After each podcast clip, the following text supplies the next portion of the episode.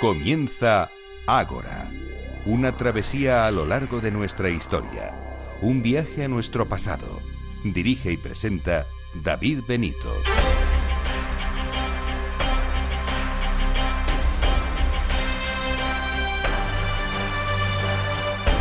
Muy buenas noches y bienvenidos a Ágora, la cita de Capital Radio con la historia.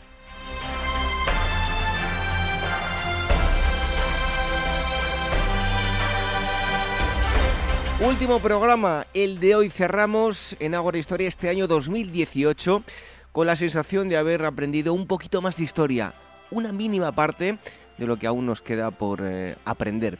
Y para esta última asamblea de este año 2018, que es la 263, hemos preparado lo siguiente. En primer lugar, uno de los temas estrella, el Imperio Romano, en concreto la Legión Romana en el siglo III. Nos da todos los datos Eduardo Cábana, director de la revista Despertaferro Historia Antigua y Medieval, así que charlaremos eh, tranquilamente con él de este asunto. Y en segundo lugar, nos iremos a unos cuantos lugares de Andalucía cargados de historia. Lo haremos con Irene Marín, profesora y escritora. Recorreremos además varios sitios en los que se transita, por supuesto, entre la historia, pero también entre el mito y la leyenda. No se pierdan esta entrevista.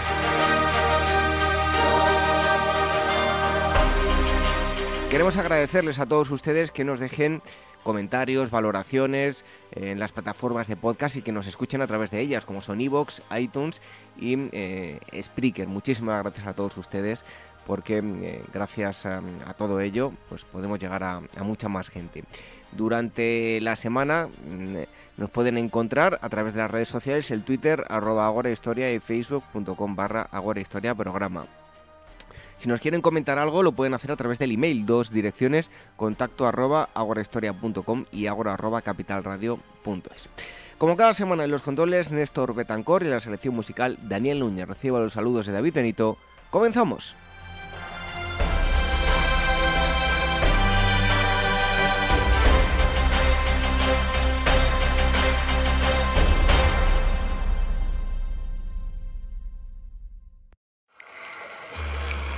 Historias de la prehistoria.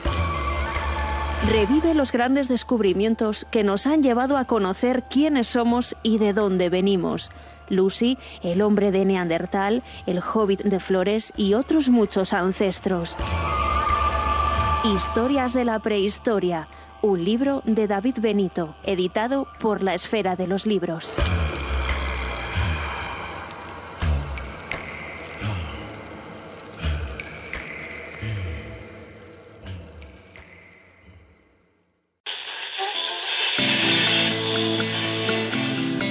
Eduardo Martí, fundador de Junior Acherne. Cuando Edison inventó la lamparita eléctrica, los fabricantes de velas se quejaban y obligaron a la legislatura inglesa a pasar leyes que cobraran impuestos sobre las ventanas. Por eso usted ve edificios en Londres con las ventanas tapiadas, pues se le cobraron un impuesto a la ventana.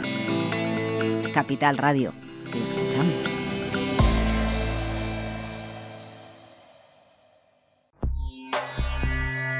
Inmortaliza tu propia historia y no pierdas tus recuerdos. DBO Estudio de Fotografía, reportajes de todo tipo, moda, book para actores y modelos, premamá, recién nacidos, fotografía familiar, infantil y eventos sociales. Tus fotos en dboestudio.com. Esto te estás perdiendo si no escuchas a Luis Vicente Muñoz en Capital, La Bolsa y la Vida. Si esta fuera mi, la inauguration speech de John Fitzgerald Kennedy, pues diría que no se pregunten ustedes qué puede hacer la seguridad social por ustedes, sino qué pueden hacer ustedes por la seguridad social. Pues después de 130 años, la seguridad social, que ha servido admirablemente bien a la sociedad y a la civilización, está exhausta. No te confundas. Capital, la bolsa y la vida. El original.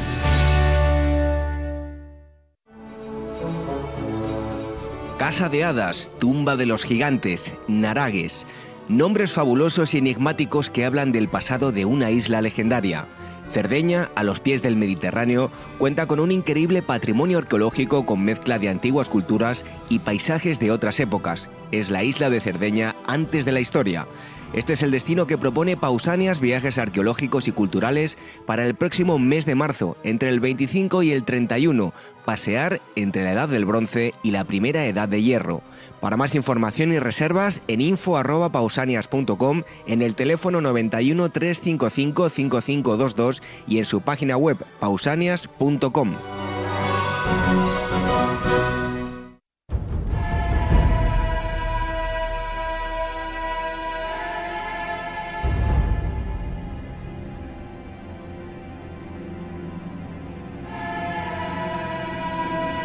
Ágora, historia en estado puro.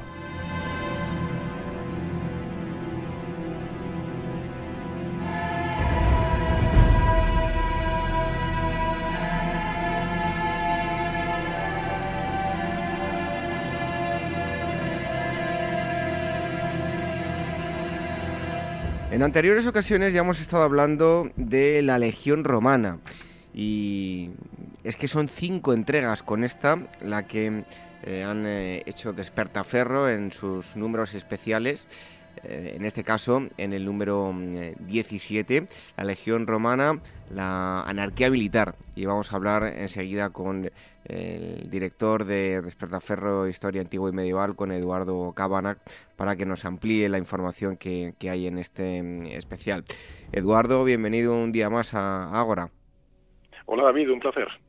Bueno, eh, antes de nada, felicitarte las, las fiestas, que tengas eh, feliz año, feliz entrada y, salida de año. Igualmente. Eh, muchas gracias. Y empezamos ahora con el, con el número. Como digo, cinco entregas ya con esta de la Legión Romana, o sea que los aficionados a Roma están de enhorabuena. y otras em, tantas que, que, quedan por llegar. Y otras tantas que quedan. Bueno, pues partís en este número hablando de, de una situación muy concreta, la que se vivía en Roma en el siglo III eh, podemos decir que había decadencia en muchos sentidos, en muchos ámbitos. Haznos una introducción de lo que ocurría en, en, este siglo III. Pues sí, en efecto, el siglo III es eh, históricamente siempre se ha considerado eh, un siglo de clarísima decadencia en prácticamente todos los niveles del Imperio Romano, político, militar, económico, sobre todo, bueno, en general, incluso social, con una mayor polarización social desórdenes, eh, pérdida de capacidad militar, eh, pérdida de capacidad de ofensiva en el exterior o de defensa de las fronteras, eh, una inestabilidad política brutal, brutal, con una con una sucesión constante de reinados de emperadores, reinados muy breves, temporalmente muy breves, que se suceden atropelladamente los unos a los otros. En términos generales, lo cierto es que el siglo III a primera vista, desde luego, da una impresión cataclísmica, un, un, un, periodo de la historia de Roma eh, muy, dramático, muy, triste, muy oscuro. Eh, sin embargo, sí es verdad que, por otro lado, eh, la historiografía más moderna, más reciente, está empezando a matizar un poco bueno, pues la gravedad de esta crisis que azotó al Imperio Romano durante el siglo III. Y de hecho, precisamente en este número de la revista publicamos un artículo, el profesor Bravo, eh, Gonzalo Bravo, de, la, Universidad Complutense, eh, propone propone pues un, un, análisis un poco más matizado, como digo, de esta de esta crisis del siglo III. Y apunta a una serie de, argumentos que bueno que apuntan una hipótesis un poco más un poco más suave de la, situación dramática del imperio. Aunque sí que desde luego en términos generales sí que podemos decir que, no es un momento de, gran bonanza para el imperio eh, en comparación desde luego con, con siglos precedentes eh, incluso también con el siglo con el siglo sucesivo, que le sucede el siglo IV que también es un momento de, que vuelve otra vez a, estabilizarse eh, el imperio en muchos aspectos económico y sobre todo sobre todo político eh, por lo menos en su primera mitad en la época constantiniana en todo caso, lo que sí que se aprecia es que, en efecto, la inestabilidad política que mencionaba hace un momento fue brutal. la sucesión de emperadores, como digo, de reinados breves y además Mm, enfrentados a menudo unos usurpadores con otros. De hecho, en un momento determinado se llegó a dividir el imperio romano en tres partes. Eh, realmente em, desapareció, por así decirlo, el imperio eh, durante, durante un, breve lapso de tiempo, de unos años, em, finalmente restaurado por el emperador Aureliano. eh, pero, en fin, tras, tras una serie de guerras y luchas que lograron de nuevo imponer la unidad en el imperio. Eh, esto se produce eh, en el, en el, en el 270-275, es el reinado de, este emperador Aureliano, que finalmente consigue, consigue solucionar la situación. El imperio gálico, que había secesionado buena parte del occidente del imperio romano, luego todo el centro de las provincias centrales del imperio, por otro lado, y finalmente el imperio eh, de Zenobia de Palmira eh, en Oriente, con lo cual eh, una situación muy llamativa de debilidad interna del imperio en este periodo que se, que se produce. Además es un mundo muy militarizado, sabemos que, en fin, los generales, de hecho, son precisamente los que se postulan como candidatos a la corona en este momento y son precisamente los que, los que, bueno, pues contribuyen a la inestabilidad política del momento. Y además, en paralelo, eh, toda una serie de pueblos vecinos pues aprovechan esta debilidad coyuntural del Imperio Romano para hostigar las fronteras del imperio y aprovecharse para bueno pues eh, eh, arrebatarle territorios o sencillamente realizar incursiones en el caso de los de godos, de germanos o como digo arrebatar territorios en el caso de los persas. Mm, por otro lado sí que es cierto que como digo algunos trabajos modernos tienden a matizar la gravedad de esta crisis y por, por ejemplo para empezar, por el mero hecho de que efectivamente sobrevivió, llegó a sobrevivir a esta crisis, lo cual es un indicio también de su fortaleza. Por otro lado, el hecho de que el ejército del siglo III es numéricamente superior al de siglos precedentes, aunque sí es cierto que fragmentado, pues, normalmente al servicio del mejor postor en estas guerras intestinas, guerras civiles por la corona, y hasta cierto punto relativamente ineficaz, porque sí que es verdad que fue ineficaz en el mantenimiento de la seguridad de las fronteras, se producen a lo largo de todo este siglo, sobre todo en su tercio, en su tercio medio, eh, incursiones masivas de pueblos vecinos, de pueblos bárbaros al interior del, territorio. De hecho, uno de los emperadores, Decio, muere en batalla contra los godos en una de estas incursiones. Eh, y sí es cierto que el ejército es, bueno, pues es, uno de los elementos principales del imperio en este momento. De hecho, recibe, según se estima, eh, en torno al 60% de los, del presupuesto anual del imperio. Eh, en todo caso, eh, como digo, hay quienes proponen que más bien a lo que nos, nos encontramos ante una situación de transformación, de cambio. Eh, no podemos desde luego negar que hubo crisis, es evidente que sí que la hubo, pero lo cierto es que, como digo, el imperio pudo sobreponerse a ello, pero merced naturalmente a toda una serie de transformaciones que le obligaron a, mutar, adaptarse y, reponerse a todo ello. por todo ello, pues hoy, hoy se tiende a reemplazar la consideración de periodo de crisis eh, por eh, crisis coyunturales y cambios necesarios en el sistema, eh, el sistema imperial romano para, para su propia supervivencia. Em, Eduardo, ya en el plano meramente militar, em, incluso aparecen ilustraciones en, en, el, en, el, número, ¿cómo era el atuendo militar de este en el siglo III? hablamos de la túnica, los pantalones, el manto y otras prendas. Sí, bueno, es cierto que en el siglo III se produce una, una serie de cambios bastante drásticos en, el atuendo, en la uniformidad de la tropa, eh, una suerte de revolución. Eh, en siglos precedentes, por ejemplo, se empleaba fundamentalmente una túnica holgada, eh, sin mangas y, o bien con mangas muy cortas. Ahora es reemplazada por un nuevo modelo de túnica que se caracteriza fundamentalmente por las mangas muy largas, mangas que llegan hasta la, hasta la muñeca, ajustadas al tamaño del brazo, ceñidas, esto es una gran novedad, eh, y además decoradas a menudo con bueno lo que se conocía en su momento como clavi o orbiculi, eh, líneas o círculos eh, de color pintados o, o tejidos sobre las mangas o en las faldas de la, de la túnica.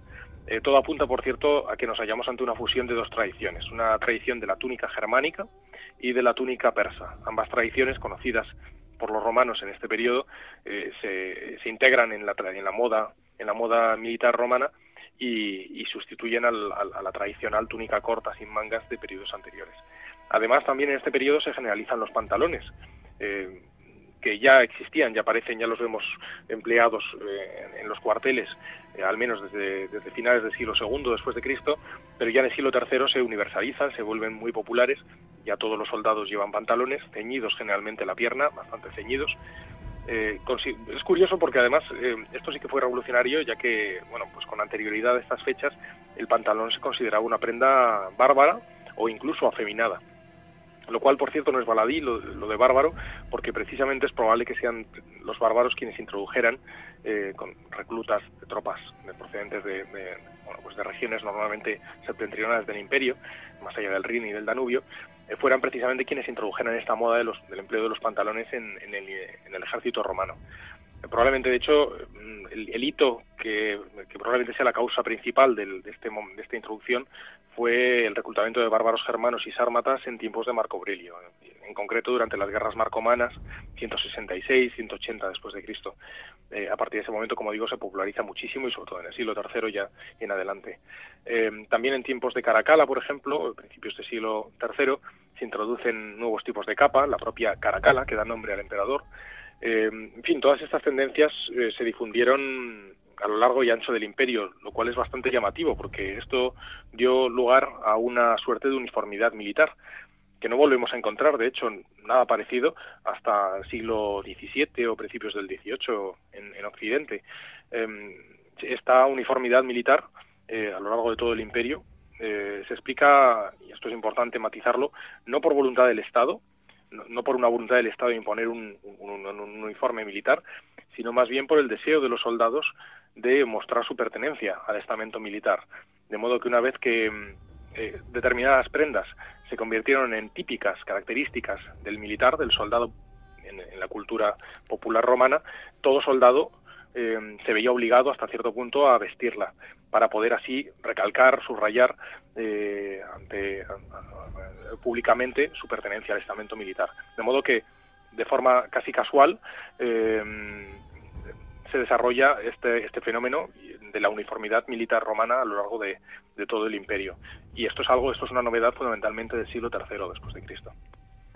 Eduardo, dura Europos. Eh, ¿De qué ciudad estamos hablando? Y a grandes rasgos, cuéntanos cómo fue su asedio, porque es un yacimiento muy importante que ha dado muchas sorpresas, ¿no? Sí, bueno, Dura Europos es un yacimiento espectacular. Se trata de una ciudad de Mesopotamia, en el curso del río Éufrates, eh, que, se halla, bueno, se hallaba, mejor dicho, en la frontera entre el Imperio Romano y el Imperio Persa, eh, sasánida, por entonces, si estamos hablando del siglo III. En origen se trataba de una ciudad fortaleza fundada, por cierto, por tropas de Alejandro Magno, eh, tropas helenísticas, tropas griegas en el siglo finales del siglo IV antes de Cristo, y, mm, y se hallaba en, pues, colocada, dispuesta en una vía estratégica de invasión en sentido este-oeste. Por tanto, eh, era, era, la ruta principal eh, de cualquier imperio, sea persa o romano, que tratara de expandirse en dirección oriental u occidental. Eh, por lo mismo, fue, era ambicionada por, por, ambos imperios, romano y persa, y de hecho fue cambiando de manos a lo largo del tiempo. Eh, en consecuencia, como digo, se trataba de una fortificación, una ciudad, pero fundamentalmente una fortificación dotada de potentísimas murallas y defendida por contingentes militares eh, que fueron cambiando con el tiempo. En el momento en el que estamos hablando de, mediados del siglo III por una vexilación romana. Eh, no debemos olvidar que estamos en un periodo, el siglo III, en el que, bueno, ya desde principios del siglo, en la década de los años 20, se, había producido un cambio dinástico en el imperio persa, eh, que había eh, aupado al poder a una nueva dinastía, la dinastía sasánida, que representó un aumento exponencial del dinamismo eh, del imperio persa y, sobre todo, de su agresividad, de su agresividad en las fronteras. De resultas de ello, pues nos encontramos, eh, Roma de repente se encuentra en su frontera oriental con un, con un imperio muchísimo más agresivo, mucho más hostil, eh, al que debe encarar precisamente en este siglo III, que justo coincide con un momento de debilidad, como decíamos hace un momento, del imperio romano. Eh, y Dura, bueno, pues Dura Europos, la ciudad de Dura Europos estaba, por así decirlo, en la primera línea de playa en este frente entre los dos grandes imperios romano y persa por lo mismo, los romanos se perfeccionaron y apuntalaron las, defensas de la ciudad en previsión de un ataque inminente. Y efectivamente este ataque, de hecho se produjeron varios con anterioridad, pero el, ataque eh, final eh, se produjo en el año 256, el esperado ataque persa sobre la ciudad romana de Dura Europos.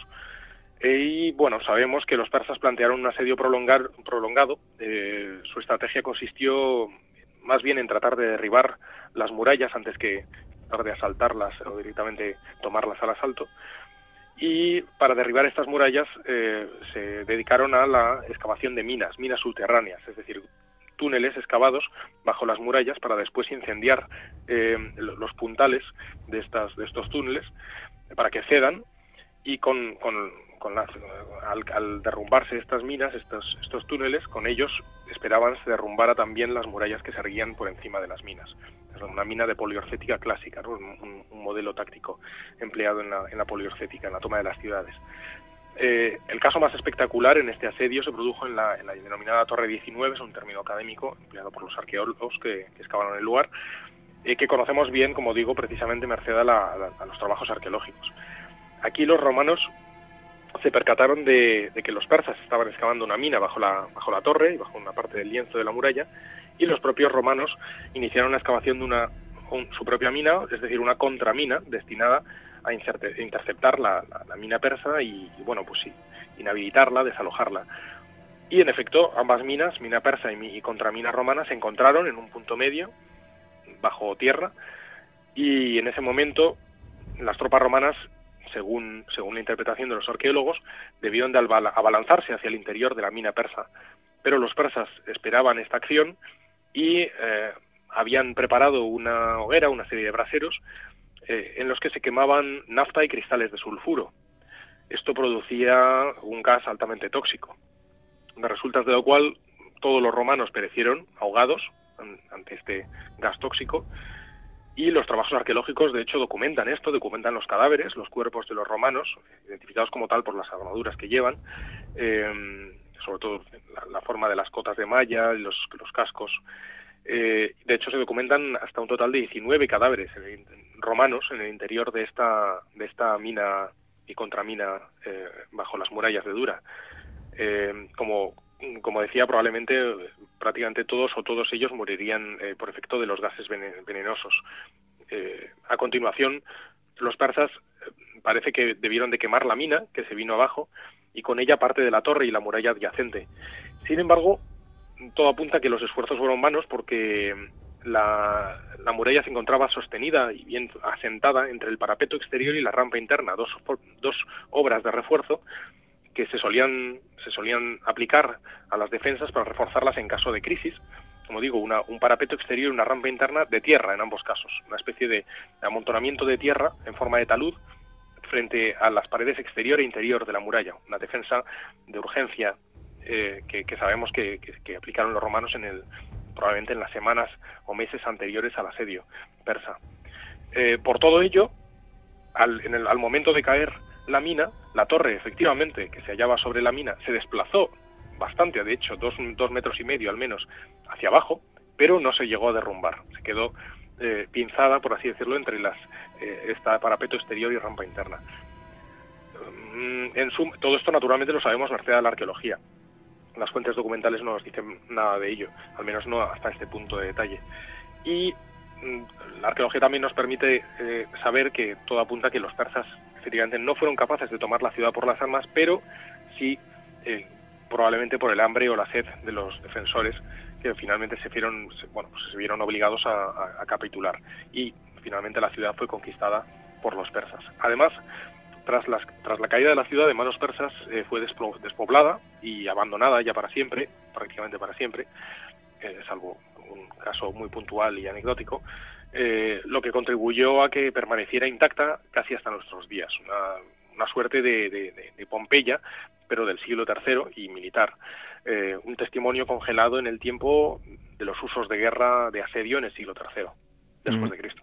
Estamos hablando con Eduardo Cabana, que es eh, director de la revista Despertaferro, Historia Antigua y Medieval, de un especial de la Legión Romana, la entrega número 5, la anarquía militar. Una pausa y enseguida estamos con todos ustedes. Este mes Despertaferro Arqueología e Historia dedica su nuevo número a los etruscos, una civilización del occidente mediterráneo que llegó a eclipsar la influencia de las colonias griegas en Italia y que rivalizó en esplendor con la naciente Roma. Descubre cómo este enigmático pueblo dominó los mares y los oscuros caminos hacia la vida de ultratumba. Despertaferro Arqueología e Historia, Los Etruscos, a la venta en librerías, kioscos, tiendas especializadas y despertaferro-ediciones.com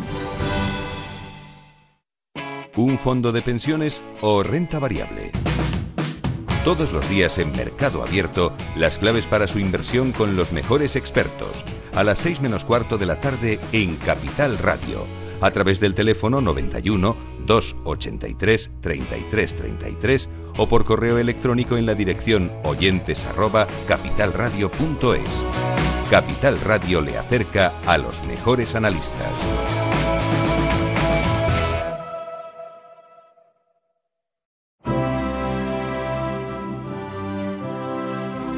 ¿Eres actor o modelo y necesitas un book profesional o simplemente quieres tener unas fotos de estudio? En DBO Estudio de Fotografía hacen tus sesiones a medida. Toda la información en dboestudio.com.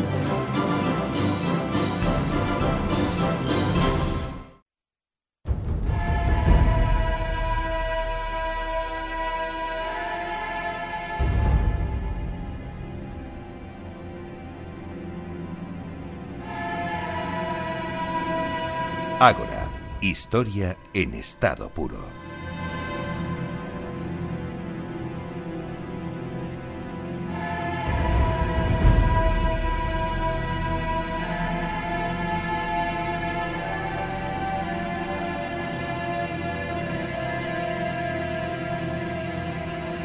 Y después de la pausa seguimos hablando con Eduardo Cabanac sobre la Legión Romana, la entrega número 5 de este despertaferro especial número 17, la anarquía eh, militar. Eduardo, ¿qué transformación va a sufrir la caballería en el siglo III? Sí, bueno, eso es uno de los hitos principales de las transformaciones militares de, este periodo, del siglo III. La pero también, al igual que el, que el, mero concepto de crisis, también merece ser matizado. Y es que efectivamente la teoría tradicional, historiografía tradicional, sostenía que en este momento, en el siglo III, hace su aparición una reserva, eh, un ejército de reserva, eh, que sería de caballería exclusivamente, montado, y que se movilizaría en casos de urgencia en dirección a una u otra frontera del imperio, aprovechando la rapidez de, bueno, pues de, la cabalgadura. Eh, hoy en día, en cambio, no parece que se pueda seguir manteniendo, no se puede sostener, seguir sosteniendo esta, esta hipótesis. Se trata de un, de un fenómeno que se produce fundamentalmente en siglos muy posteriores, en siglo IV y, V, pero desde luego no en el siglo III. Eh, pero sí que es verdad que, independientemente de esto, del, mito que, que, debemos desestimar de la, de la, existencia de una reserva montada en el, en el periodo, sí que es verdad que en el siglo III eh, asistimos a la potenciación muy fuerte del arma de la caballería. Ah, asistimos, por ejemplo, a la creación de nuevas unidades montadas, como son los, por ejemplo, los equites Mauri, los equites Dalmatae, eh, muchas de estas unidades de origen bárbaro, también en términos generales son unidades diferentes, con una jerarquía y una organización interna diferente, de mayor tamaño de hecho. Eh, si anteriormente, por ejemplo, normalmente la, unidad típica era la turma, eh, de 30 jinetes, ahora son centurias de 100, de 100 jinetes. La, jerarquía militar también cambia, eh, los oficiales y sus nombres, desaparecen por ejemplo el decurión, el duplicarius, y aparecen los exarqui, biarqui, quirquitores, distintos oficiales y suboficiales con nomenclaturas diferentes que, preconizan, por cierto, ya lo que será en época bizantina. Mm, también se desarrolla muchísimo la caballería pesada en este, en este momento, es otro de los hitos eh, que se distinguen, por tanto, de la, de la preexistente, que era ligera. Hasta la fecha, la caballería romana fundamentalmente había empleado eh, el modelo de caballería ligera, con algunas excepciones importantes en el siglo II, pero ya es en el siglo III cuando se generaliza esta gran duplicación, eh, dicotomía entre los dos grandes modelos, caballería ligera y caballería pesada esta caballería pesada eh, fundamentalmente son los llamados catafractos o, o, clivanari, que como digo ya existían en el siglo II, pero ahora van ganando protagonismo. Son jinetes armados con, lanza larga, el llamado contos en, lengua griega, eh, asida eh, con ambas manos, además, no con una, sino con ambas manos, pues son, muy, son muy pesadas estas lanzas. Y tanto el jinete como su montura eh, fuertemente acorazados, blindados, con, con, corazas metálicas, cascos, etcétera, bardas en el caso del caballo, etcétera. Eh, se trata de un modelo, por cierto, de caballería oriental, típicamente oriental, empleado por, iranios, por pueblos persas iranios y luego también por sármatas en, la zona del Ponto y incluso más al norte, en la zona de Crimea, etcétera. Eh, pero todo ello también a su vez por, por de resultas por la influencia del mundo del mundo persa. Eh, y como digo, coexiste este nuevo modelo con la tradicional caballería ligera romana. También se desarrollan eh, mucho los arqueros montados o sagitari. Por tanto, nos hallamos ante un momento, como digo, de desarrollo bastante importante de la caballería en términos generales. Hemos hablado ahora de la caballería, de las eh, vestimentas, las túnicas, los pantalones, eh, mm. otro tipo de, prendas em, y el equipamiento. ¿Cómo era el equipamiento romano del siglo III? Bueno, pues eh, al, igual que ocurre con la vestimenta, el siglo en el siglo III se producen cambios importantes en armas y armaduras parece que empezaron a predominar, de hecho, las armas arrojadizas y de asta sobre, sobre las espadas o las de, las de cuerpo a cuerpo. Eh, se produce una transición, de hecho, eh, bastante evidente de la espada corta, el gladius tradicional eh, romano, de época alto imperial, a la espada larga, la llamada spata, sabemos que ya desde, de hecho, esta espata ya se empleaba desde el siglo I después de Cristo, pero solamente por parte de los jinetes de la caballería romana y en cambio ya desde mediados del siglo II y finales del siglo II en adelante, ya con claridad desde principios del siglo III, eh, se generaliza esta espada larga, esta espata, a todas las armas, a infantería, caballería, etcétera. La razón exacta se desconoce, desde luego, pero, es un cambio, es un cambio muy sustancial, quizás relacionado con una nueva forma de esgrima, con una nueva forma de combate, probablemente en orden más abierto, que requiere por tanto de una espada más larga probablemente está en, ese, en esa línea debamos investigar. Eh, las estelas funerarias eh, representan a militares eh, en este periodo, las estelas del siglo III, sin armaduras, lo cual es un detalle llamativo porque tradicionalmente hizo pensar a los historiadores que en este momento había habido pues un declinar en el empleo de las armaduras. Esto no es así, desde luego. Hoy sabemos con seguridad que eso es, un mero espejismo de la iconografía debido al hecho de que sencillamente en, en las estelas funerarias, etcétera, no, en la iconografía del periodo pues se introdujo la moda de no representar las eh, armas y armaduras, pero por supuesto eso no implica que dejaran de utilizarse. La arqueología de hecho documenta su uso eh, claramente y está plenamente eh, testimoniado, evidenciado en, este, en todo este periodo. de hecho se desarrolla bastante y, hallamos una evolución bastante, bastante interesante. La lorica mata, por ejemplo, en la cota de malla se, sigue empleando desde luego, de hecho se, extiende más aún de lo que había sido en siglos precedentes. Eh, aunque quizás sin, sin, el refuerzo de los hombros característico de, los siglos I y II, o incluso anterior.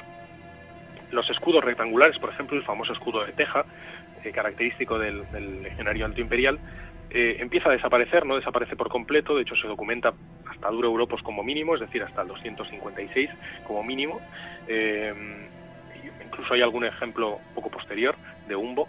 En todo caso, poco a poco va declinando su uso del escudo de teja y va dando paso a otro tipo de modelo de escudos, generalmente más grandes, ovalados y generalmente planos o casi planos. Mm, en, el caso de los cascos también eh, experimentan una evolución muy interesante porque empiezan a, cubrir mucho mejor el rostro, merced a, carrilleras eh, epómides mucho más grandes, eh, quizás también relacionado con algún nuevo modelo de esgrima. En términos generales podemos decir que, da la impresión de que las armas de los siglos I y II, es decir, anteriores a este periodo, estaban diseñadas para un combate más cerrado, más en formación densa quizás, hombro con hombro y escudo con escudo, mientras que en el siglo III, o desde finales del siglo II y a principios del siglo III en adelante, eh, las armas parecen estar diseñadas más bien para un combate más abierto, eh, que permita la asunción de movimientos más amplios para el soldado. De ahí la espada más larga, el escudo más amplio y plano y unos cascos que cubren mejor eh, el rostro en general. Em, hablábamos también de Dura Europos, pero también hay otra mm, localización. Eh, está situada junto al borde occidental del macizo del Harz. Eh, ubícanoslo geográficamente y, bueno, cuéntanos qué pasó allí. Bueno, pues eh, sí, efectivamente es un, es un caso espectacular, espectacular ejemplo de, batalla olvidada. El caso de la, de la batalla de Hartson. Eh, una batalla que las fuentes eh, no documentan, nos hablan de la campaña en general, pero no de la batalla en concreto. Por tanto, hasta, hasta su descubrimiento arqueológico, verdaderamente no sabíamos nada de ella, no se conocía esta batalla. Y, y ahora conocemos, como digo, merced a la arqueología, merced al descubrimiento del propio campo de batalla. Eh, se trata de, un enfrentamiento entre tropas romanas y germanas en una zona bastante profunda, de hecho, de Germania. Y las monedas halladas en el lugar eh, permiten fechar eh, el episodio en torno al año 235. Bien, mm, ¿qué sabemos que ocurre en, torno a esa fecha? Pues bien, si analizamos las fuentes, veremos que en ese año, en torno en el 235, el emperador el último Severo, el, último exponente de la dinastía severa, que era Alejandro Severo, se hallaba en Mogontiacum, o Mogontiago, que es la moderna Maguncia, eh, la alemana Mainz, eh, preparando una campaña precisamente contra los germanos. Esta, ciudad, como sabemos, está en el Rin eh, y era uno de los campamentos principales de la, del Dimes, de la, de la frontera romana en dirección septentrional, en dirección hacia la Germania. Eh, según cuentan las fuentes, según narran, se propagó, justo los días, semanas antes de, lanzar la expedición, se propagó un rumor entre la tropa de, este campamento de Mogontiaco de que el emperador iba a cancelar la expedición, lo cual era un, un durísimo golpe para los soldados que esperaban pues obtener un gran botín de guerra mediante el, bueno, pues el saqueo, el robo o los donativos del propio emperador después de la batalla. De modo que, ante el temor de que se cancelara esta expedición, las tropas se amotinó, se amotinó contra el emperador y, de hecho, asesinaron al emperador y a su madre. Eh, en su lugar nombraron a, un general, Maximino el Tracio, y bueno, como era de esperar, este nuevo emperador mantuvo los planes y lanzó efectivamente finalmente la expedición contra Germania. A partir de ahí, eh, las fuentes callan, las fuentes eh, literarias, y tan solo podemos eh, documentarnos a, partir, a través de la arqueología. y la arqueología efectivamente nos brinda muchísima más información, felizmente. Todo apunta a que la columna romana, la columna militar romana, fue emboscada en un punto del camino, a la altura de Hartson, de la moderna localidad de Hartson, eh, donde las tropas romanas parece que se habían separado en una columna, una larga columna fina y estrecha, pero larga, de en torno a tres kilómetros de longitud. Los germanos atacaron de forma simultánea por varios puntos, dos o por lo menos o probablemente tres. Se trata de una emboscada clásica sobre una columna en marcha. La gran cantidad de material, además, evidencia que los romanos debieron de sufrir bastantes o numerosas bajas eh, en, este, en este enfrentamiento y sin embargo todo apunta a que los romanos se rehicieron y, pudieron contraatacar eficazmente a los germanos poniéndolos en fuga. De este modo, buena, buena parte del ejército romano logró escapar y además en formación ordenada, eh, los estandartes, en fin, sus oficiales y en, orden, en, orden eh, y sobrevivir a, este, este, enfrentamiento. Eh, se trata, por tanto, de un, de un, ejemplo espectacular de, de batalla que, como digo, hemos podido documentar merced a la arqueología es que las fuentes callaban eh, acerca de ella. Y bueno, y es un, es un caso doblemente interesante además porque demuestra que el Imperio Romano era todavía capaz de realizar expediciones en la profundidad de Germania en este periodo supuestamente de crisis y además con éxito, con, la capacidad de, poder, de poder vencer al, al, enemigo. Eh, es evidente, por tanto, que el imperio, por lo menos en estas fechas, 235, eh, no había renunciado todavía a una política ofensiva en, sus fronteras. Eduardo, muchas veces eh, pues los libros abordan siempre temas políticos, eh, batallas y un poco se olvidan de lo que era el día a día, la vida cotidiana. ¿Cómo vivían los legionarios? Bueno, em, lo cierto es que en términos generales la mayor parte de las em, características de la vida del, diaria, de, cotidiana de las tropas se mantienen inalteradas eh, en este mismo periodo. Muchas de las tendencias de periodos anteriores se conservan, porque de hecho el ejército romano era tradicionalmente conservador. Pero sí es cierto que en el siglo III se producen algunos cambios, finales del siglo II y principios del III, se producen algunos cambios de gran profundidad, de gran entidad en el ejército, en el ejército romano. Eh, en primer lugar, por ejemplo, algún detalle que no es baladí, sintomático del, de la mayor importancia del, del privilegios que, adquieren los, los, militares en el periodo, es el hecho de que hasta la fecha, eh, hasta época de Septimio Severo, en el tránsito entre el siglo II y el III, eh, bueno, 190 y, 193, 190 y, 211, eh, el, el, los emperadores, que es el reinado de Septimio Severo, como digo, los, los eh, legionarios tenían prohibido el, el derecho a, contraer matrimonio estaba tradicionalmente prohibido. Esto, por supuesto, no significaba que no tuvieran amantes, eh, pero los hijos habidos con ellas eh, normalmente no eran legítimos, eh, ni por tanto posesores de ciudadanía romana, en el caso de que la madre no la poseyera. Normalmente la madre no la poseía porque solían ser mujeres provinciales de las provincias o incluso bárbaras. En todo caso, en tiempos de Septimio Severo, como digo, se autorizó el matrimonio a todos los, a todos los legionarios y esto significaba que el soldado, por tanto, viviría en el campamento mientras su mujer e hijos probablemente eh, al exterior de este mismo campamento, en las llamadas Canabae o Viki, aldeas, luego ciudades que, se, que, fueron creciendo alrededor de los, de los campamentos legionarios. De hecho, esto significaba con el tiempo que los cuarteles estarían a medio camino entre establecimientos militares y, bueno, y ciudades propiamente dichas, que fueron creciendo hasta, hasta convertirse en ciudades. un detalle interesante aparte de este, eh, bastante crucial para comprender lo que está ocurriendo en este momento, es que el, el militar romano no era, como pudiéramos nosotros entenderlo, quizás un defensor de la paz o de la democracia, en palabras de, uno de los autores de, la, de, nuestra, de este número de la revista, conforme al modelo moderno de, cómo entendemos que debe de ser eh, la función que cumpla un militar. Eh, por el contrario, no. El, el, el, soldado, el soldado romano, el, Miles, eh, gozaba de un estatus, incluso el soldado raso, bastante por encima del de un civil ordinario.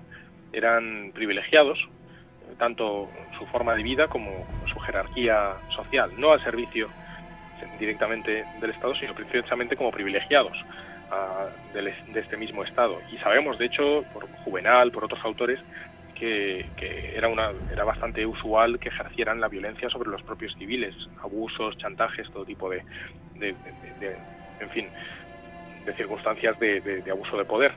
Eh, estos estos eh, problemas eh, serían asumibles hasta cierto punto si siempre y cuando se mantuviera una estabilidad política en el imperio. Ahora bien, con el advenimiento de la crisis del siglo III, la muerte de mencionados hace un momento del último eh, exponente de la dinastía de los Severos, Alejandro Severo, y, por tanto la concatenación de una serie de reinados eh, muy débiles y muy, muy breves, que la, llamada anarquía militar.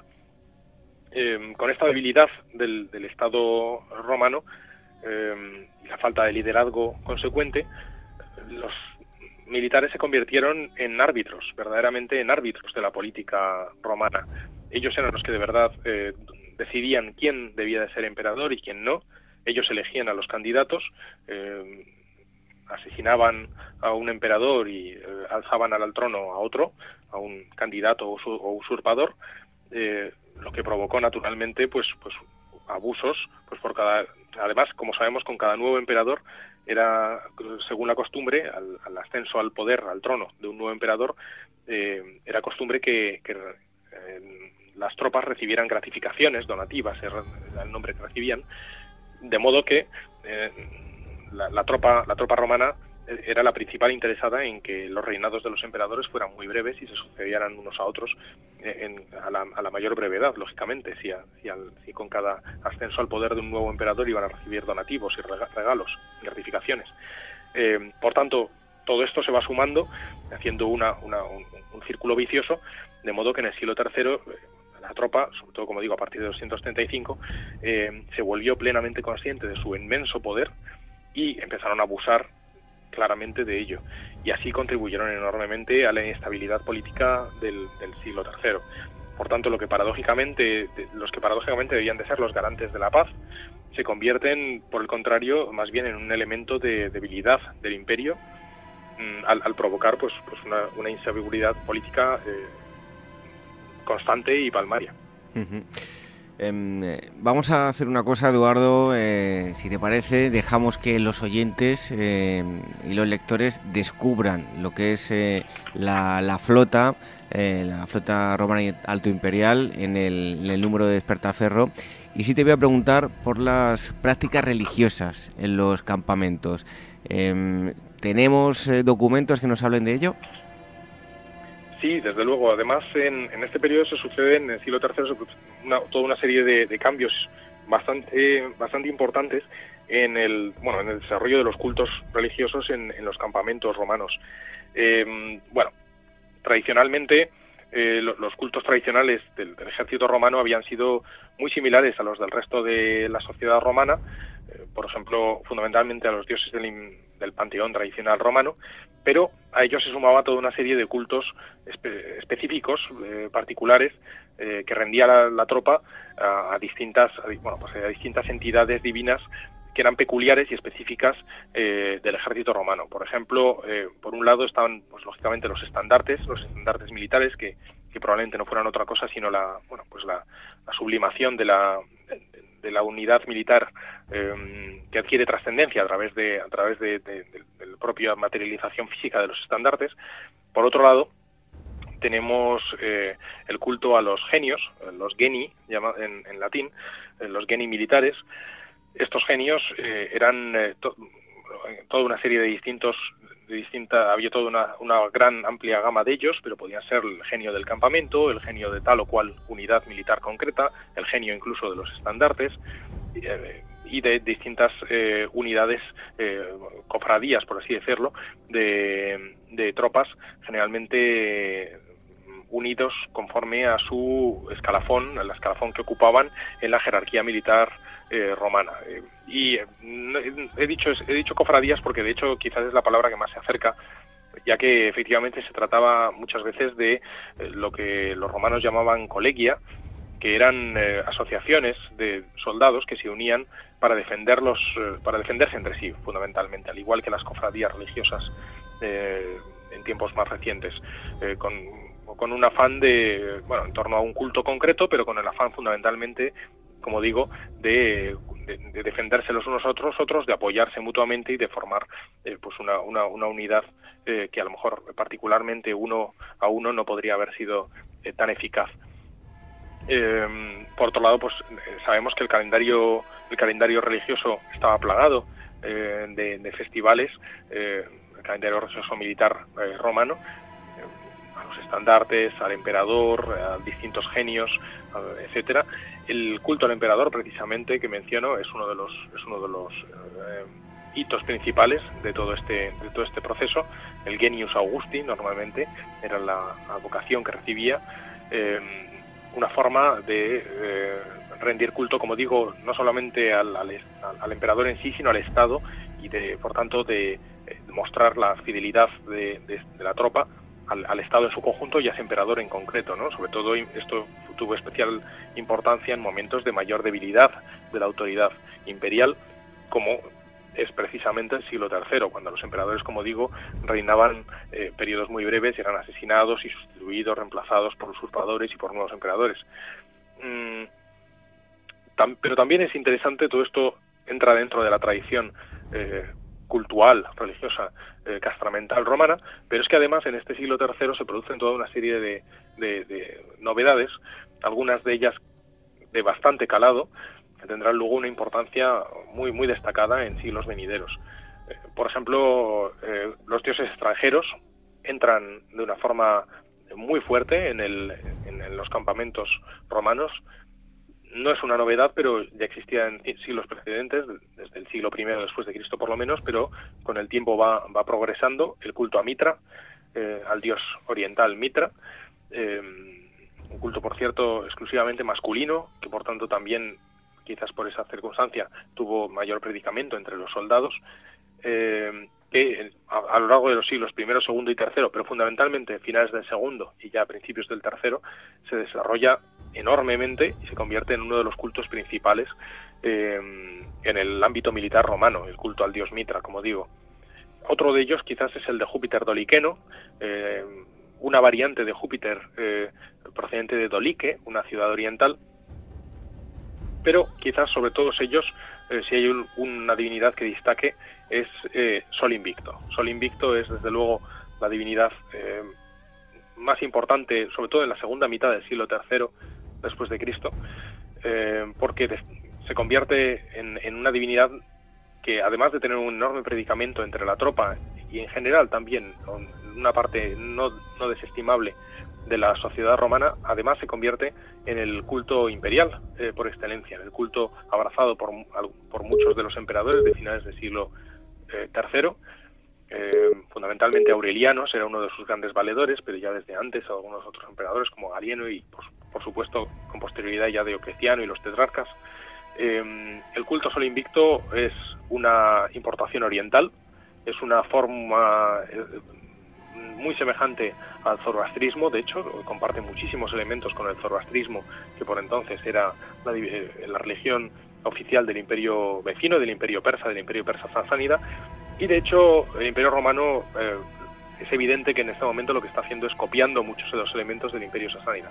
No olvidemos que el Imperio Sasánida en el siglo III, primer siglo de existencia del Imperio Sasánida, eh, de la dinastía sasánida en el Imperio Persa, eh, goza de un enorme dinamismo, de una enorme fortaleza y una fortaleza también institucional muy fuerte. Los, los emperadores persas, Sapor, etcétera, son muy, eh, están muy sólidamente instaurados en el poder y su sistema de gobierno y sus instituciones son muy fuertes, al contrario, por tanto, de lo que ocurre en el Imperio Romano. De modo, de modo que Roma trata de emular, de copiar muchos elementos del Imperio Persa en la ambición de que también con ello puedan eh, pues eh, atraerse eh, todas las todas esas bondades que, que, tenía el Imperio Persa, como son pues eso, fundamentalmente una mayor solidez en las instituciones, de las instituciones y del, y del trono, fundamentalmente.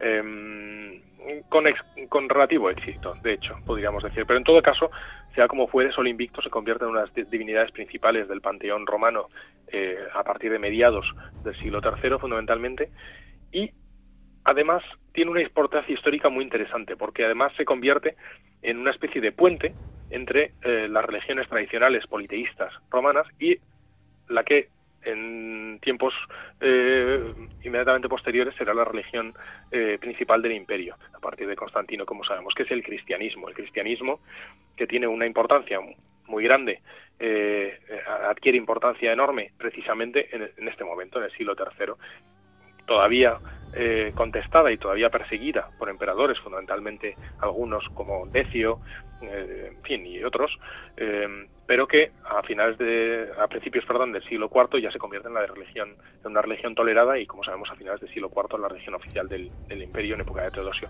En todo caso, Sol Invicto eh, sirve, como digo, de puente para acercar posiciones entre el tradicional paganismo romano y el futuro cristianismo que se convertirá más adelante en religión oficial del imperio porque hay muchísimos paralelismos entre Sol Invicto y el cristianismo. Son ambas religiones orientales son ambas eh, monoteísmos. En el caso de Sol Invicto quizás más tendente al enoteísmo pero en todo caso con una divinidad principal del panteón.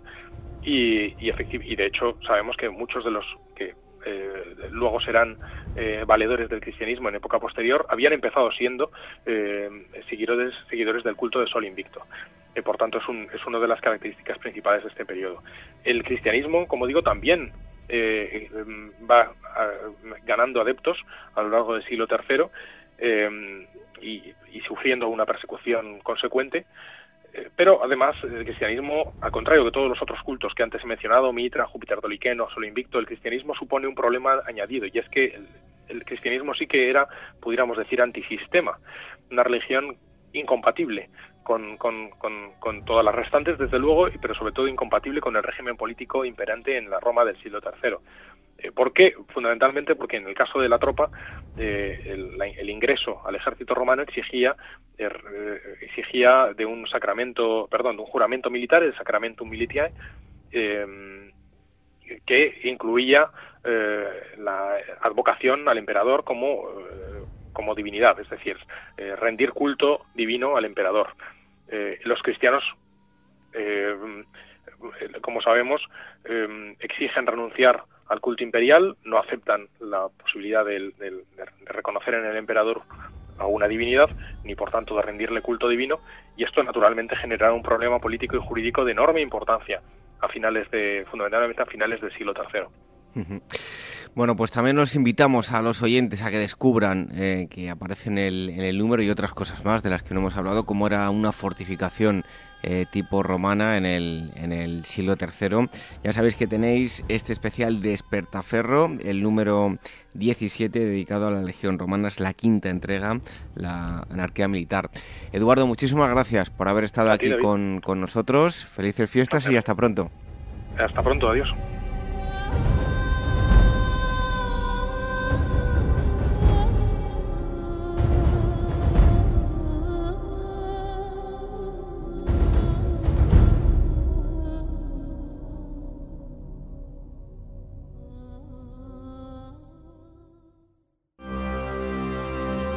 Despertaferro Historia Moderna llega este octubre con un número centrado en los sitios de Zaragoza durante la Guerra de Independencia.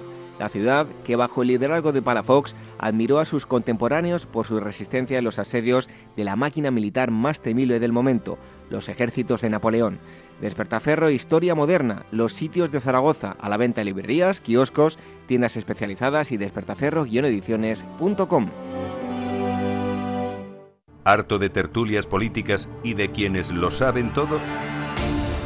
Sube un peldaño intelectual en tu vida y sintoniza la gran tertulia de la economía un debate pragmático y sin afinidades que revela las grandes transformaciones de nuestros días, con figuras de gran talla económica como Pedro Esbarz, Ramón Tamames, Francisco Navarro, César Arranz, Hermenegildo Altozano, Isabel Aguilera, Manuel Moreu, Juan José Rubio y Fernando Zunzunegui, entre otros. La gran tertulia de la economía, cada mañana a las 8 y 20 en Capital, La Bolsa y la Vida, con Luis Vicente Muñoz.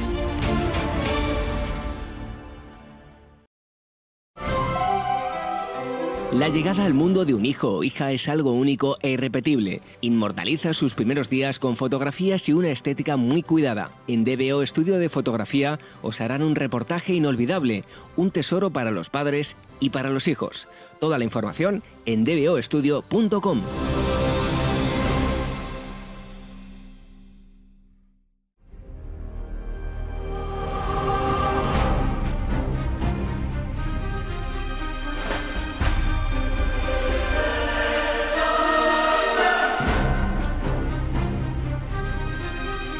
Ágora, historia en estado puro.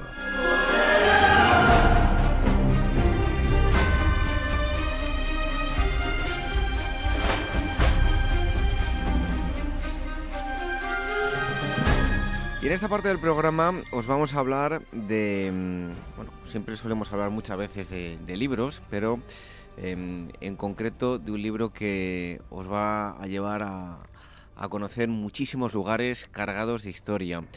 Em, hace tiempo, y, nos ha costado ponernos de acuerdo, pero nos llegó eh, el libro de Irene Martín Jiménez, Cuando el sol besaba al mar.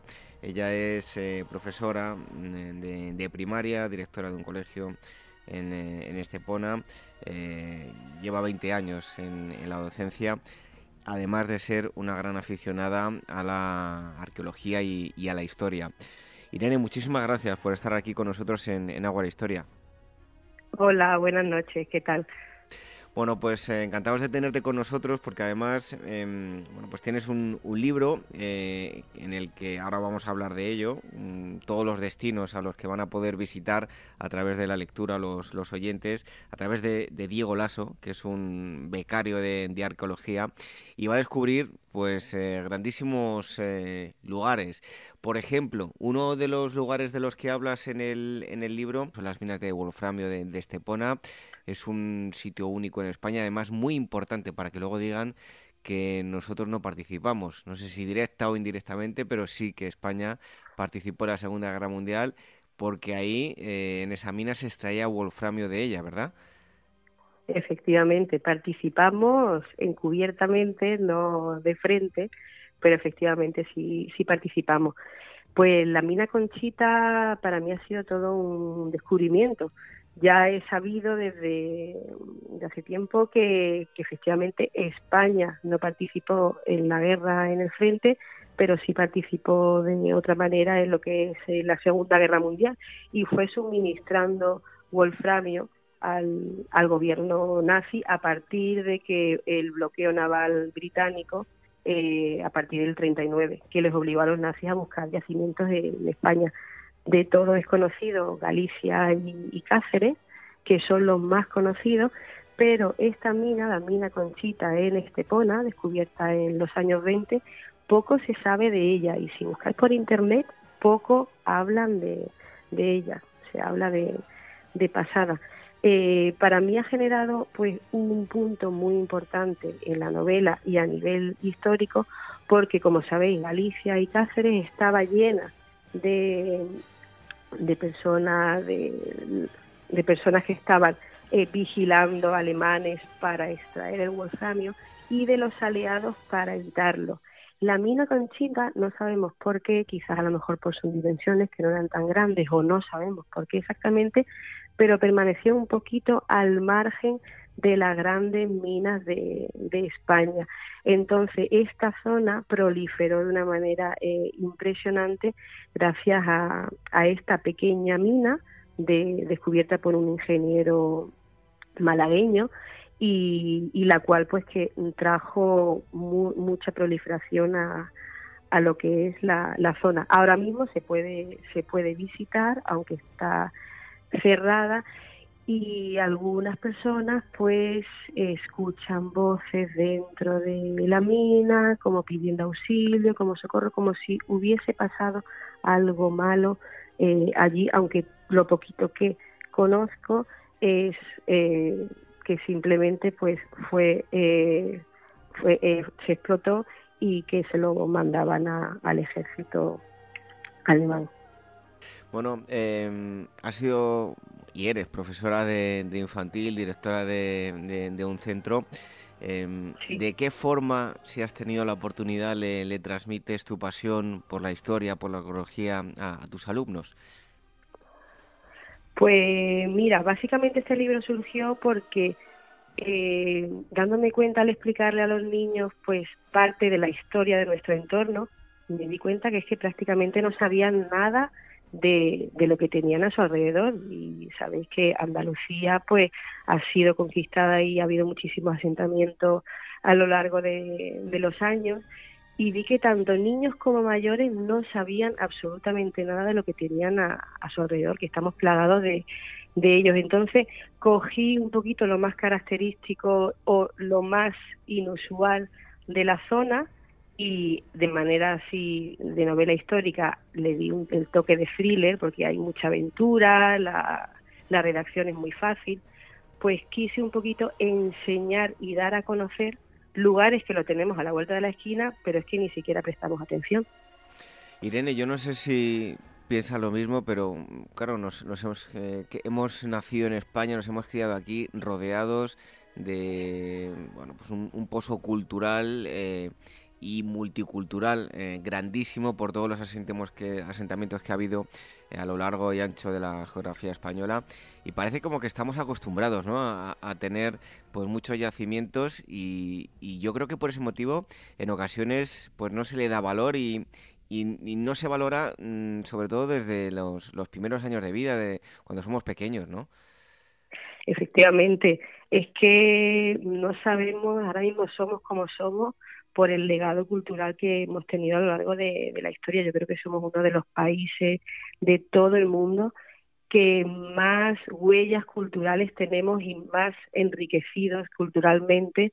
Eh, o sea, somos los más enriquecidos culturalmente, pero es que ni nos valoramos nosotros mismos, ni sabemos el trozo de piedra ni el monumento que tenemos al lado, lo que pasó cuando pasó. A mí me encanta pasear por lugares que tienen historia, que sé que han sucedido eh, cosas allí, comprender por qué somos como somos ahora, por qué eh, tenemos esta costumbre, por qué hemos evolucionado de esta manera, entender pues la, que ahora lo que lo que vemos ahora como barbarie, por qué ha pasado como ha pasado, aprender de la historia y valorar que vivimos en el mejor sitio de, del mundo a nivel de historia y de, y de cultura y no tenemos ni idea, la verdad, y me da muchísima pena que eso suceda.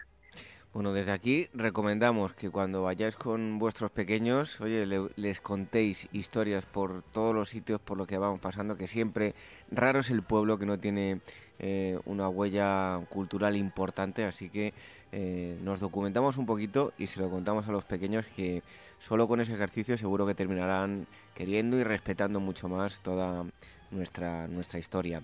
Em, Irene, el castillo de Sanctipetri en Chiclana eh, bueno, ¿qué, eh, qué, nos puedes contar sobre él? Porque también aparece en, tu novela, eh, se sitúa en el templo de Hércules, las famosas columnas, en fin, que aparece también en tu novela y otro de esos hitos importantes en, a nivel histórico, ¿verdad? Efectivamente, de hecho la, la portada del libro, la bandera de fondo, el castillo de una puesta de sol y el castillo de de Santipetri. Igual, lo teníamos al lado y, poco sabíamos de, de él, pues mm, así por contar un poquito por encima pues la, historia de ese castillo y de, la zona, Sabéis que Gadir fue Cádiz actualmente, pues fue una ciudad fundada por los fenicios, procedentes de Tiro y de, Sidón, siguiendo las indicaciones de un oráculo. Al llegar a la, a la zona, eh, se asentaron allí y vieron que, que era un, asentamiento, fue uno de los asentamientos más importantes de, de, de los fenicios por su eh, situación ya que era una de las bases mayores eh, comerciales en Europa y que unía la Europa Atlántica, el Próximo Oriente y el norte de, África. El castillo de Santipetri, ¿por qué tiene la importancia que, tiene? Que ya queda recogido en escritos de, de obras de Estrabón y, y demás. El castillo se dice que debajo de lo que es el actual castillo se encuentran las cenizas del dios Hércules, del dios Melcar y las columnas de, Hércules, que de hecho la bandera de Andalucía está banderada, su dibujo son las dos torres de, Hércules. Allí hay miles de leyendas, de historias y además es un lugar muy misterioso en el cual antiguamente pues se hacían sacrificios eh, y fue uno de los santuarios más importantes de, de la antigüedad. De hecho, pues hay escritos en el que se conoce que el general cartaginés Aníbal Barca llegó a esa isla a ofrendar votos al dios Melcar antes de partir hacia la conquista de Italia. Incluso el mismísimo Julio César eh, se desplazó hasta allí y desde allí soñó sus victorias en, en el castillo de, de Santipetri. Y entonces es un lugar muy, muy mágico. De hecho, hay estudios poquitos que sitúan en esa zona la Atlántida, pero muy poquito se sabe sobre, sobre ello. Y eso me atrae enormemente el tema de la Atlántida y demás que esté por la zona, porque la verdad que cumple mucho de los requisitos que se dice del lugar donde yace la, la Atlántida. Bueno, ahora vamos a hablar de otros lugares que se van a poder visitar a través de la lectura de, tu libro, pero antes quería que mm, nos dieses a conocer a, Diego Lasso. Eh, es un personaje importante de la historia. Eh, bueno, háblanos de, él y del argumento del, libro. Bueno, Diego, Diego Lasso es un chico de 24 años, acaba de terminar la, carrera de, historia y, y entonces pues decide hacer un decide hacer un máster de arqueología, termina en un alumno brillante, pierde a su padre que también fue historiador y arqueólogo con 14 años en un trágico accidente y eso ya le ha marcado el resto de, su vida. Tiene que hacerse cargo de la, de la familia, tiene una hermana pequeña, su madre queda destrozada y demás, y le proponen, si quiere ser becario, en la restauración del patio de los leones de, de la Alhambra. De hecho, los datos que se dan en el libro son los datos reales de la fecha exacta, de lo que se hizo, de los procedimientos y, y todo. Y entonces, en ese trabajo de, arqueología se encuentra una cajita de, marfil. Descubre, se la va a dar a Pedro Salmerón, que es el encargado de, de llevar las obras de restauración, pero en vez de dársela, decide guardársela, sabiendo que no, no debe y descubre que es de origen fenicio y corresponde a la reina de Cartago. A raíz de ahí se la guarda y ¿qué pasa? Que entran a robar a su casa, se siente vigilado y recibe una nota que tiene que salir corriendo de Granada, que ha sido el elegido, no sabe para qué, y huye a lo que es la zona de Cádiz, la Costa del Sol, y a raíz de ahí empieza una maratón de búsqueda, de entender qué es esa caja, eh, tiene también que comprender su padre también estaba relacionado con ello y, ahí empieza la historia.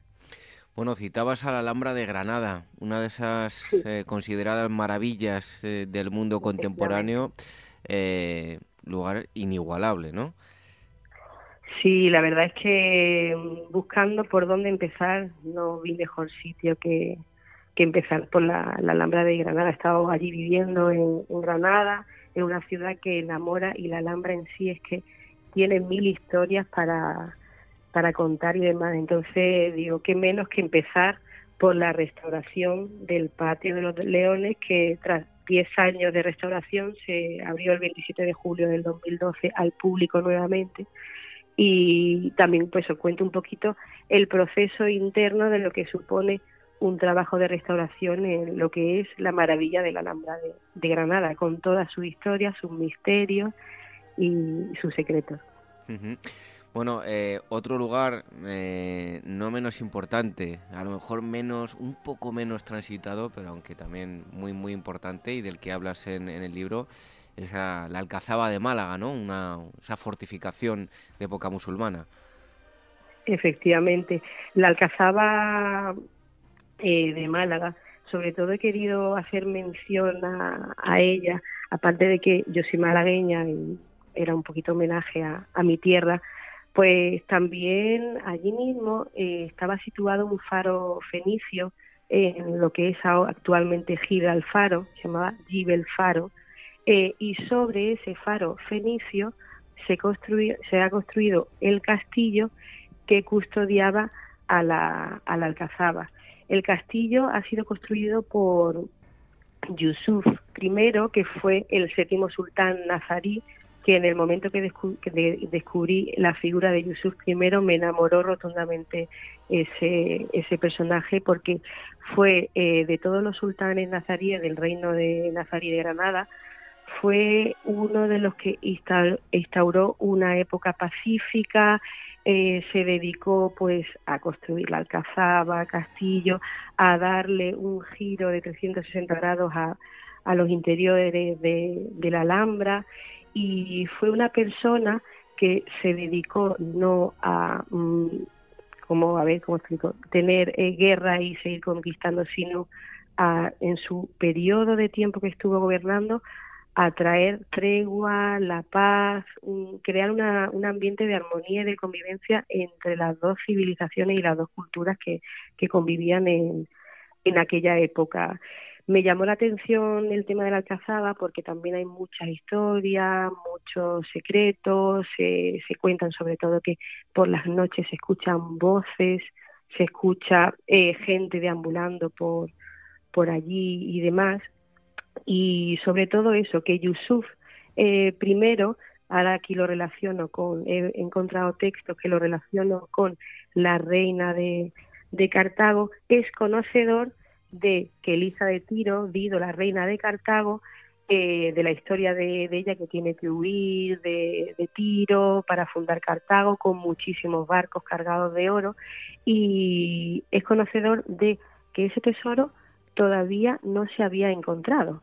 Entonces, Yusuf I eh, emplea todo el tiempo que está reinando prácticamente a tener la paz para mm, supuestamente buscar por el mar Mediterráneo, por esa zona en la que también había estado la hermana de Dido, Ana, ese tesoro que todavía no se había encontrado completamente. Estos son leyendas y suposiciones que no los he podido confirmar, pero leyendo un texto, otro y otro, pues he sacado eh, conclusiones y algunas yo creo que van por el camino aceptado. Bueno, estamos hablando con Irene Marín Jiménez, es autora del libro Cuando el sol besaba el mar, editado por el Círculo Rojo.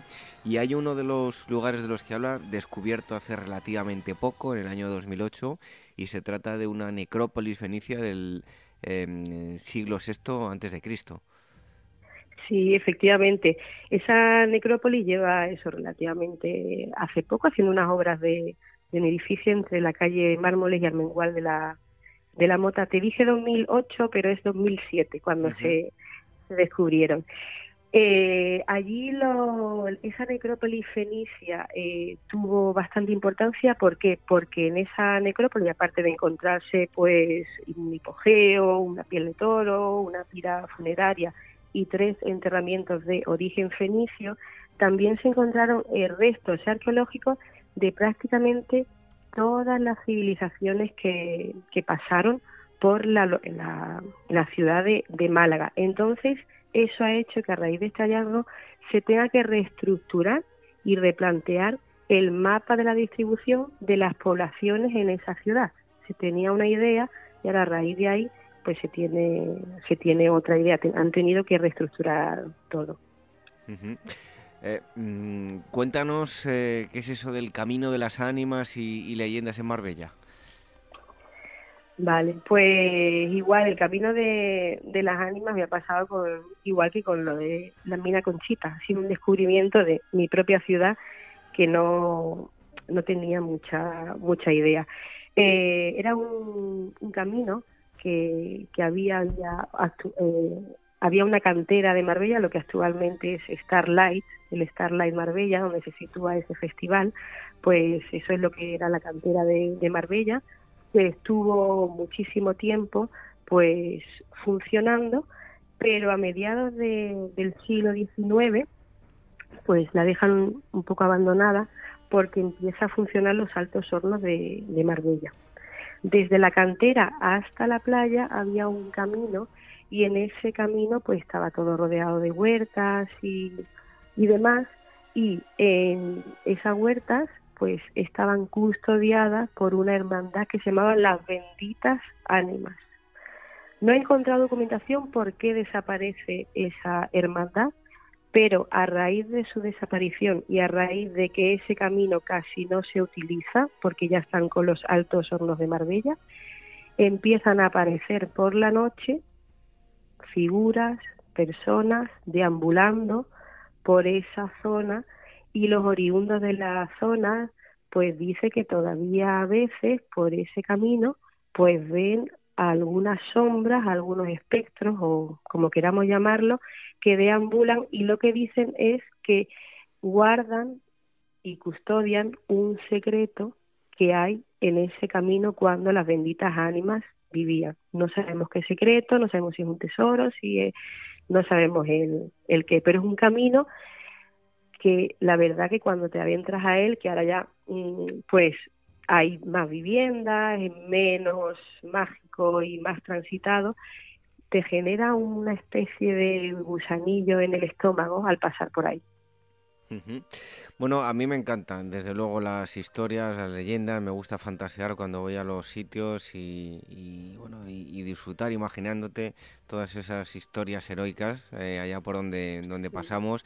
Cómo es, por ejemplo, eh, lo que ocurre con la famosa cruz en Marbella en el pico del Juanar, ¿no? Cuéntanos. En el pico de, del Juanar, pues igual, esto también es una leyenda, una historia que muchos dicen que, que pasó así, otros que, no se sabe.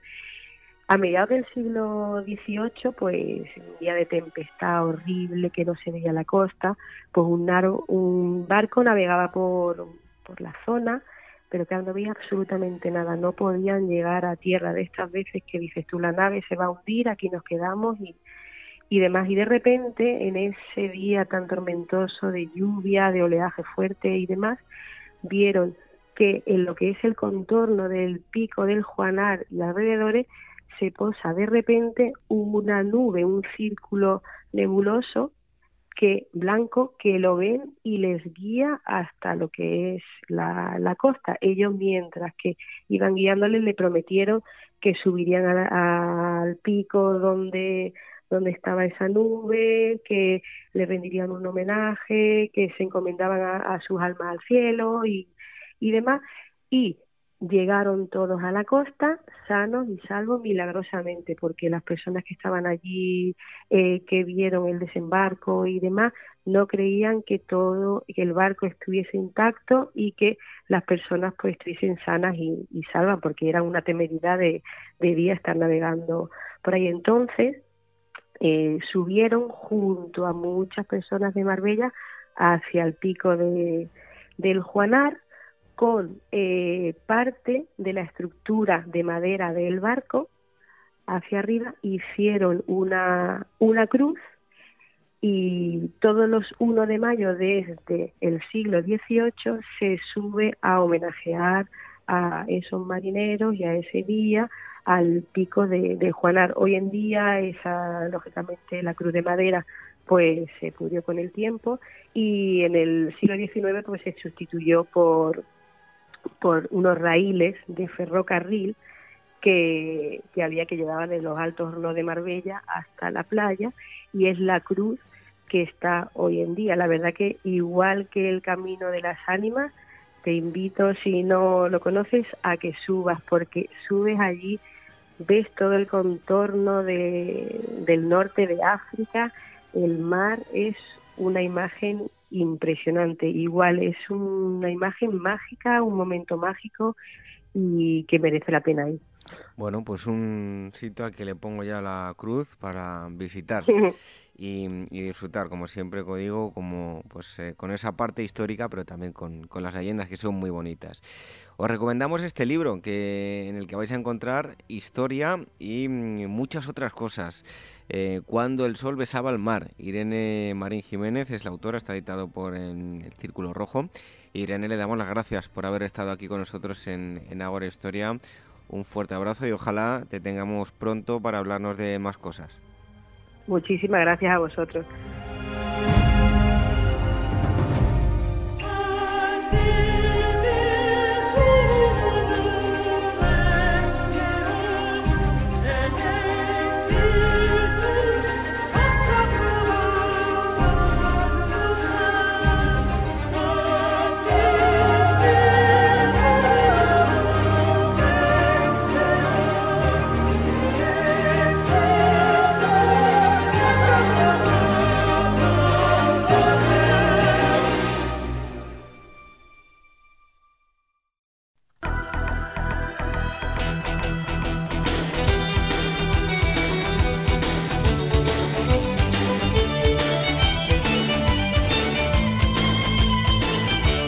Antes de finalizar el programa, como todas las semanas, es el momento de las efemérides históricas. El día como hoy, un 29 de diciembre del año 1800, en New Haven, Estados Unidos, nace Charles Goodyear, inventor del caucho vulcanizado. Y en 1951, Ernesto Guevara parte con su amigo Alberto Granados en su primer viaje a través del continente sudamericano. Durante el recorrido observará la realidad latinoamericana y las injusticias a las que la gente pobre debe enfrentarse en, vivir a diario, lo que forjará a la postre la personalidad revolucionaria del joven Ernesto.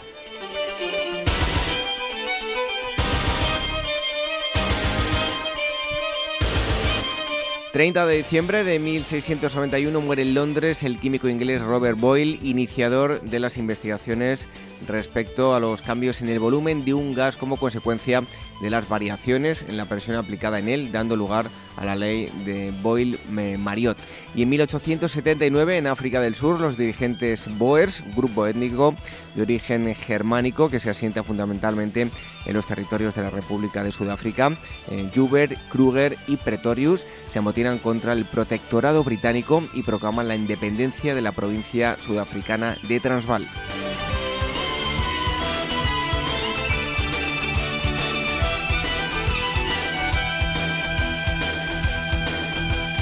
31 de diciembre, último día del año de 1229 en España, Jaime I conquista la isla de Mallorca, arrebatándosela a los musulmanes y matando a cuchillo a la población. La expedición de conquista había zarpado el 5 de septiembre del puerto de Salou, momento oportuno ya que los árabes de África y los de la península se hallaban enfrascados en guerras civiles. En 1857, la ciudad de Ottawa, un antiguo asentamiento de los indios algonquinos en el valle del río Ottawa, se convierte en la capital de Canadá.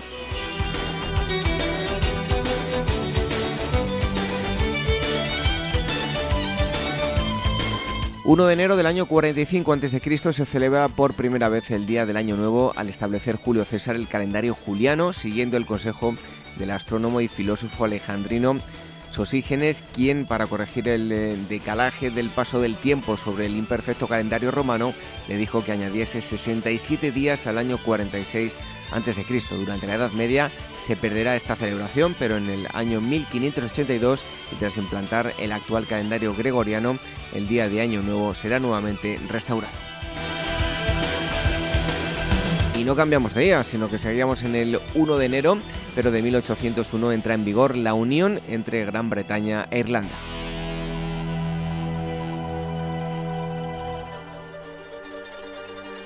El 2 de enero del año 1868 muere en Buenos Aires, eh, Argentina, Marcos Paz, víctima de la epidemia de cólera que asola la capital. Fue una gran figura de la política argentina, gobernador de Tucumán y Córdoba y vicepresidente de la Nación. Y en el año 1776, también un 2 de enero, el emperador del Sacro Imperio Romano Germánico José II de Austria abole la tortura. 3 de enero del año 1705 fallece en Nápoles Luca Giordano, pintor barroco italiano de los frescos del monasterio de Escorial, que le encargó pintar el rey Carlos II. Fue apodado Luca Papresto por la velocidad con la que terminaba sus obras.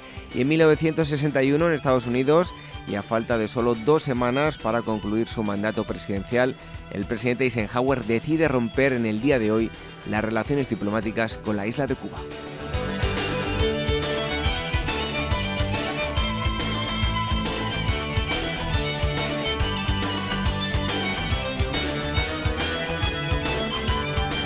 Y terminamos con el 4 de enero de 1958 por primera vez desde que lo lograra Robert F. Scott en 1912 el neozelandés Edmund Hillary llega al Polo Sur junto con cuatro compatriotas tras haber recorrido más de 1900 kilómetros a lo largo del gélido casquete polar. Y en 1965 fallece en Londres el dramaturgo y poeta anglo-estadounidense Thomas S. Eliot. Fue premio Nobel de Literatura en 1948 por su contribución a la poesía moderna.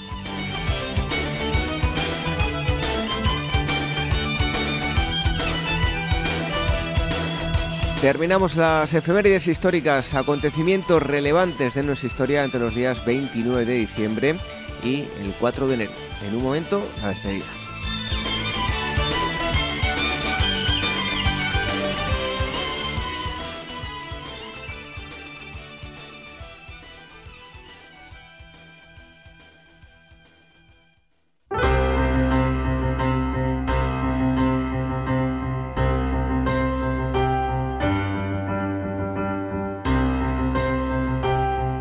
Terminamos esta última asamblea de Ágora Historia del año 2018. El primero de los temas nos ha llevado a un momento muy concreto del siglo III del Imperio Romano. Hemos conocido su aspecto militar, la Legión, con Eduardo Cábana, director de la revista Despertaferro, Historia Antigua y Medieval. Y en segundo lugar, junto a la profesora y escritora Irene Marín, hemos hecho un recorrido por varios lugares de Andalucía con un gran pozo histórico que además en esos lugares nos movemos entre el mito, la leyenda y la realidad. Regresamos dentro de una semana. Nos pueden escuchar en directo a las 22 horas. Eh, una hora menos en, la comunidad canaria, la sintonía de Capital Radio. También a través de los podcasts en iVoox, en iTunes y en Spreaker, donde les invitamos a que nos dejen valoraciones, eh, mensajes, eh, me gusta, lo que ustedes quieran, porque eso hace que lleguemos a más gente. También a través de Radio Sapiens todos los domingos y em, durante la semana si quieren, además de escucharnos a través de los podcasts cuando ustedes quieran, nos van a encontrar en las redes sociales. El eh, Twitter, arroba agorahistoria y facebook.com barra agorahistoria programa. Nuestra web, agorahistoria.com. Y dos direcciones para contactar con nosotros a través del email contacto arroba agorahistoria.com y agora arroba capitalradio.es. Nos vamos hoy con una frase del filósofo Soren eh, Kierkegaard Dice así, la vida debe ser comprendida hacia atrás, pero debe ser vivida hacia adelante. Buenas noches, que tengan una feliz salida y entrada de año, feliz año 2019 y hasta el próximo sábado, hasta el próximo año, sean felices.